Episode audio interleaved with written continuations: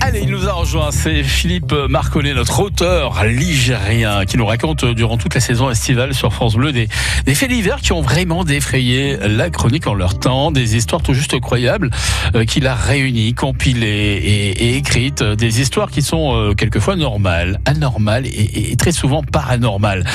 Euh, L'histoire d'aujourd'hui, eh bien, tel est prix qui croyait prendre ce proverbe extrait d'une fable de La Fontaine, le, rat et l'huître, pourrait bien être la morale de l'histoire que nous allons euh, eh bien vous raconter avec Philippe aujourd'hui. hein. Xavier et Roger étaient tous les deux commerciaux.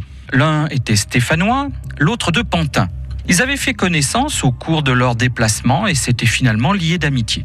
Le 5 juillet 1951, le Stéphanois invitait son ami parisien à venir quelques jours dans la préfecture de la Loire. Ils voulurent fêter ces retrouvailles dignement et s'adonnèrent à un véritable concours de gymnastique dans la mesure où ils firent de nombreux bars parallèles. Mais lorsque le Parisien voulut ramener chez lui son acolyte, il eut la mauvaise surprise de voir coincé sous un essuie-glace de sa voiture en stationnement un petit papillon blanc. Pas celui qui volait joyeusement dans notre campagne butinant de ci de là, mais celui à régler au poste de police. Sur le moment, l'alcool aidant, ils en rigolèrent. Un peu, beaucoup même. Le lendemain matin, une fois les vapeurs d'alcool évaporées, ils se rendirent donc au poste pour régler l'amende.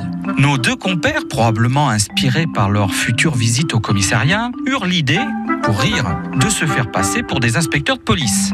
C'était une façon comme une autre de se payer la tête des gens, et cela leur réussit assez bien dans un premier temps.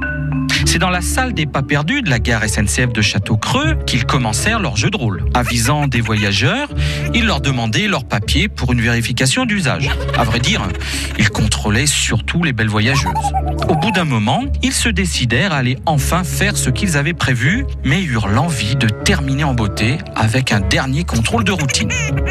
Non loin de la gare, ils arrivèrent dans une petite rue où ils demandèrent à un homme portant un paquet de l'ouvrir afin de l'examiner.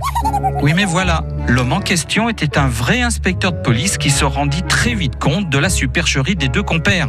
Et la rue où ils avaient été démasqués s'appelait la rue de la chance. Cela ne s'invente pas. Non, c'est.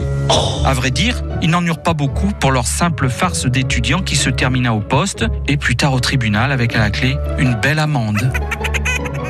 Et vous pouvez retrouver le récit complet de ces faits divers, hein, pas tout à fait comme les autres, dans l'ouvrage de Philippe Marconnet, Un siècle de faits divers dans le département de la Loire, sorti aux éditions de Brochet, disponible dans toutes les bonnes librairies ligériennes. Pas de boîte, mais du frais, rien que du frais avec Anne Natalia, dans Passion en cuisine avec du fromage de chèvre dans moins de 4 minutes.